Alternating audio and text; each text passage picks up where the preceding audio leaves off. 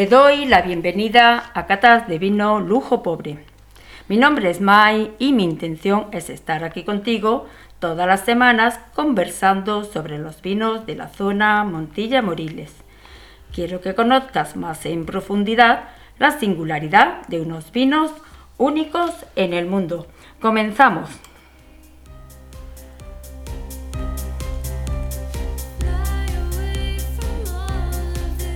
Hoy está aquí con nosotros Manuel Jiménez, uno de los componentes que han creado un proyecto muy novedoso aquí en la zona Montilla Moriles, llamado Los Insensatos de la Antejuela. A ver, Manuel, explícanos un poco qué es esto de los insensatos y cómo surge la idea de este proyecto. Bueno, pues hola May, eh, muchísimas gracias por invitarnos. Estamos deseando de contar nuestro proyecto, entonces en todos los, por todos los medios de comunicación que podamos. Y este es uno más y te agradecemos profundamente que nos hayas invitado. Nuestro proyecto de los insensatos, bueno, no, nos llamamos, originalmente no somos los insensatos, somos Cuatro Locos Wines, ¿no? y ese proyecto lleva gestándose durante un par de años. Eh, hemos bebido mucho vino para, para, para ir configurándolo, entonces eh, desde hace dos años habíamos pensado que, que la zona necesitaba hacer cosas diferentes, cosas nuevas, ¿no? Eh, dentro de esas cosas nuevas, pues hace unos años, hace ya como casi 18 años, se, se, reglamentó dentro del Consejo Regulador los vinos de tinaja, los vinos nuevos de tinaja. Desde entonces se había hecho, se había evolucionado muy poco, ¿no? Afortunadamente ahora ya tenemos también vinos, vinos espumosos y, y desde el año 2016 también Alvear había empezado a hacer ese tipo de vinos de parcela. Nosotros empezamos a pensar que podíamos hacer vinos, que, queríamos hacer vinos diferentes, vinos que no fuesen, que nos saliésemos de los tradicionales, de nuestros magníficos, olorosos, finos, amontillados, eh, Pedro Jiménez, eh, pero mm, hacer cosas diferentes y además hacerlas, de, digamos, para, un público más joven o más amplio. ¿no? Eh, dentro de eso eh, pensamos que, queríamos hacer vinos con, vinos con alma, era nuestro, nuestro objetivo, vinos que, vinos que hablasen de tierra, vinos que hablasen de viticultor, de viticultura, vinos que hablasen de, aire, de sol, de lluvia. ¿no? Eh, ese tipo de vinos que, pensábamos que podían ser diferentes y rompedores dentro de nuestra, de nuestra región, nuestra zona de denominación de origen. Sí, una idea pues más juvenil, ¿no? Y más con más frescura y más... Sí, pero sobre todo variar, variar el... Pues nosotros estábamos profundamente, o sea, somos de, generaciones diferentes, los, integrantes de, los cuatro locos o de los insensatos, pero todos teníamos el objetivo común también de, de que de que donde está realmente la revolución está en el origen, está en la tierra, ¿no? Está en la, cultura y la viticultura que tenemos eh, en nuestra variedad Pedro Jiménez. Y, eso era lo que nosotros queríamos trasladar al, a nuestros vinos. Bueno, pues a ver, ¿en qué consiste el proyecto, Manuel? Bueno, el proyecto se ha ido gestando a lo largo de... El proyecto empezó a gestarse, como digo, hace dos o tres años, eh, pero ya en 2019 ya empezamos a ponerle nombre y apellido, ¿no?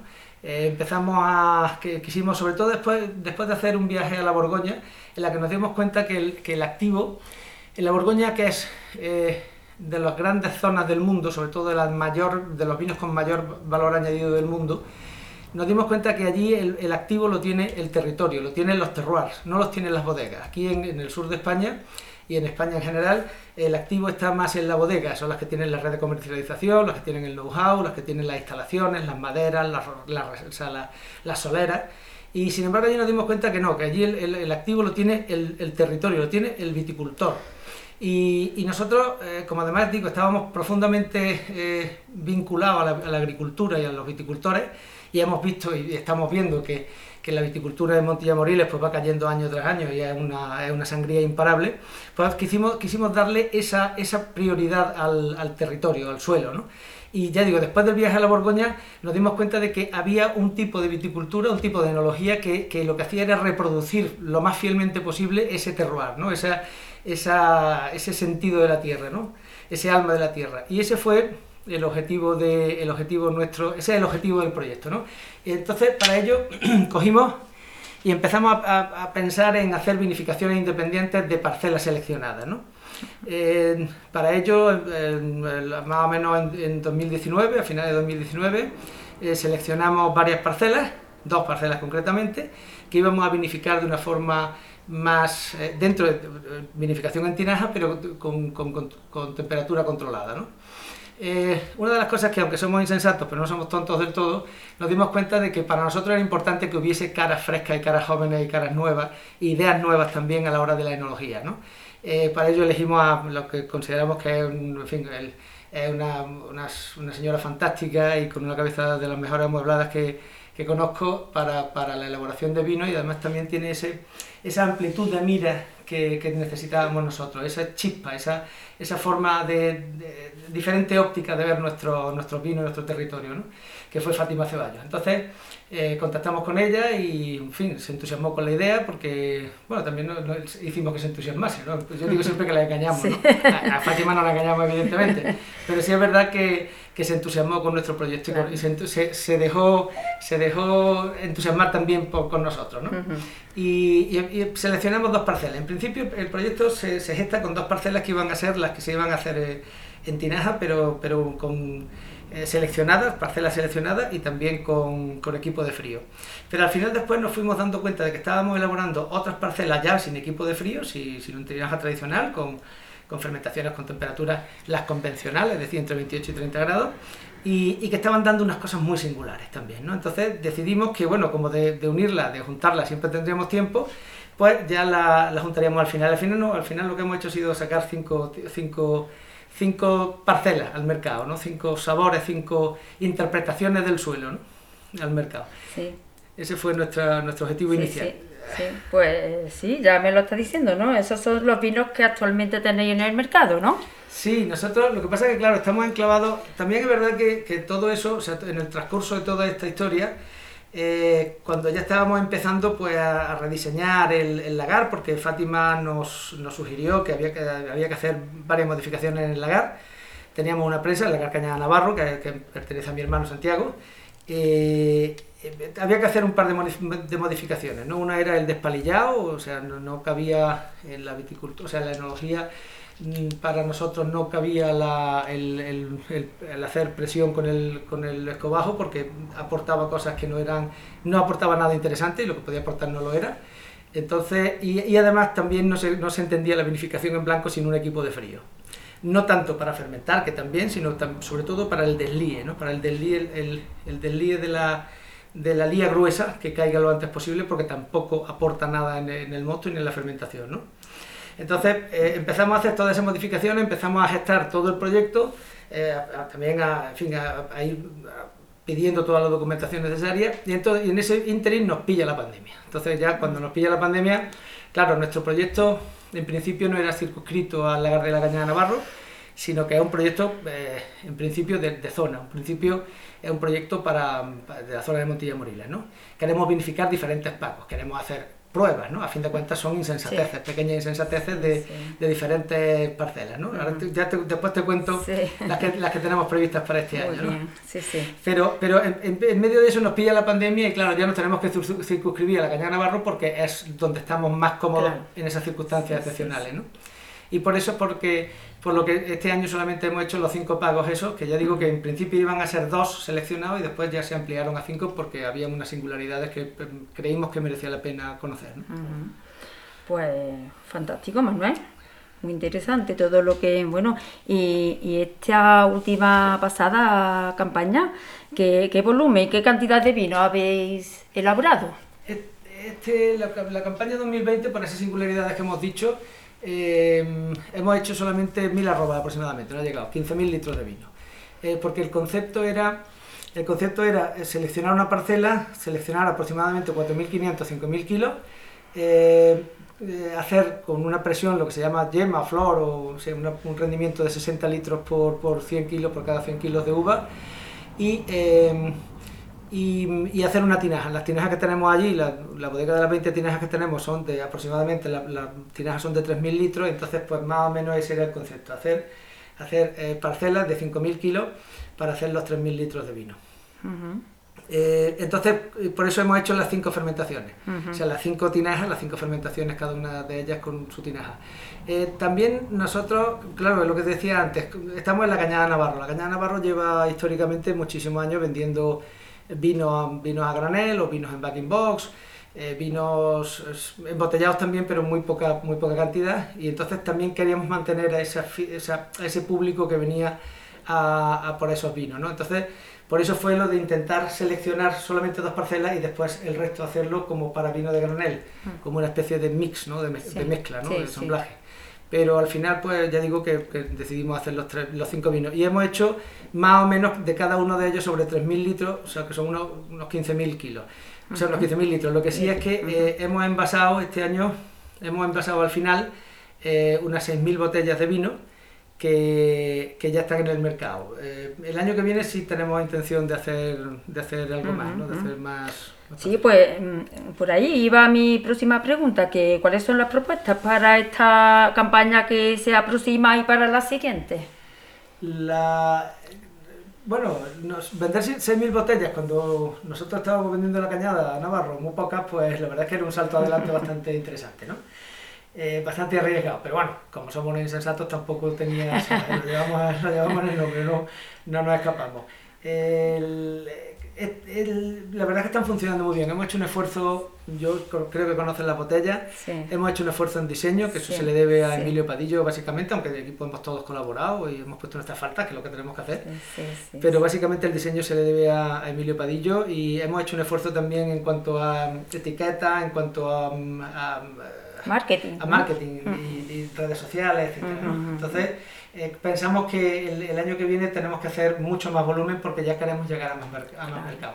Nuestro proyecto, que antes me preguntabas también, nuestro proyecto es hacer vinos, como te decía, que hablen de tierra, que hablen de sol, de agua, de viticultores, de viticultura y demás, pero también hacer vinos internacionales, hacer vinos internacionales para el mundo. O sea, nosotros, como somos insensatos, nuestras, nuestras, expectativas son tan amplias como el mercado del no, mundo. Es que tiene que ser así, porque si no, no funciona la cosa. muchas veces eso hay que beber mucho vino después para pensarlo así. Pero, la verdad es que queremos hacer, estamos haciendo vinos internacionales y queremos hacerlo para el mundo. Entonces, claro, necesitas tener un cierto volumen, nunca vamos a ser una, gran, una gran bodega ni, ni es nuestra intención. Nuestra intención en todo caso sería hacer entre 50 y 60 mil botellas. Sí, poquito, pero bueno. Exactamente. Y, mm. vinos de nicho, vinos friki, vinos, que, vinos, de, vinos de amantes del vino, no un vino convencional, de, eh, de, un vino blanco convencional, sino vinos que, que, eso, que digan algo. ¿no? Yo creo que la actualidad es que va por ahí los tiros, ¿sabes? Sí, sí, los vinos, tú ten en cuenta que hemos estado siempre en la zona de Montilla Moriles, siempre no, en los últimos 50 años lo que hemos estado ha sido estandarizando vinos, ¿no? Y ahora precisamente el mundo del vino, de, la enología y de los, del mundo, sobre todo de la venta de vinos, va más por vinos de nicho, vinos de vinos muy singulares, ¿no? De hecho, las grandes bodegas están sacando sacas de verano, sacas de otoño, sacas de invierno, eh, eh, los naves tal, pues sacan la, zona este, la zona oeste. con cualidades específicas. Exactamente. Cualidades específicas. finos en ramos, o sea, están sacando, están sacando singularidades porque el mundo del vino y funciona muy bien ese método, ese sistema de sí, sí, Tienes un nicho de mercado. o sea, yo siempre digo que eh, hay que, hay que hacer vino, o sea, tiene que haber vino en el mercado de un euro y tiene que haber vino en el mercado de, de, de 3.000 euros. Pero nosotros tenemos que estar ahí en un vino de, nicho para, para, un tipo de cliente que, que, creo que está...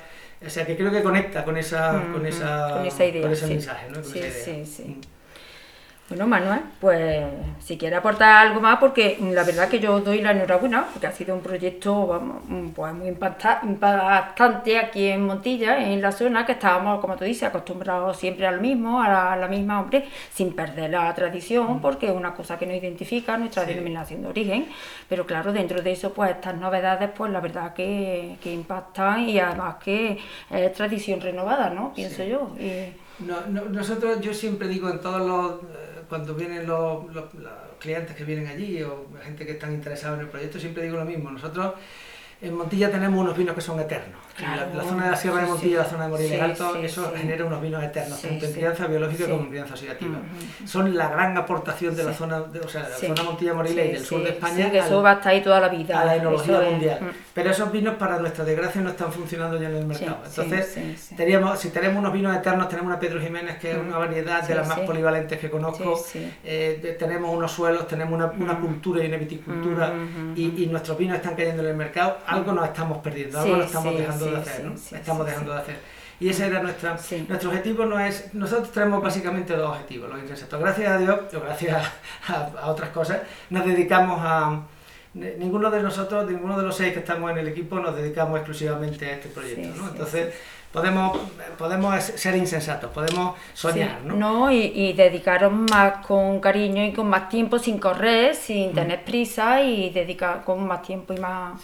pero nosotros, nosotros básicamente nuestra idea es hacer dos aportaciones, dos, dos, creo que dos aportaciones. Si has visto nuestras botellas, todas eh, son del Consejo Regulador. Es decir, nosotros estamos orgullosos de, pertenecer al Consejo Regulador de Montilla Moriles.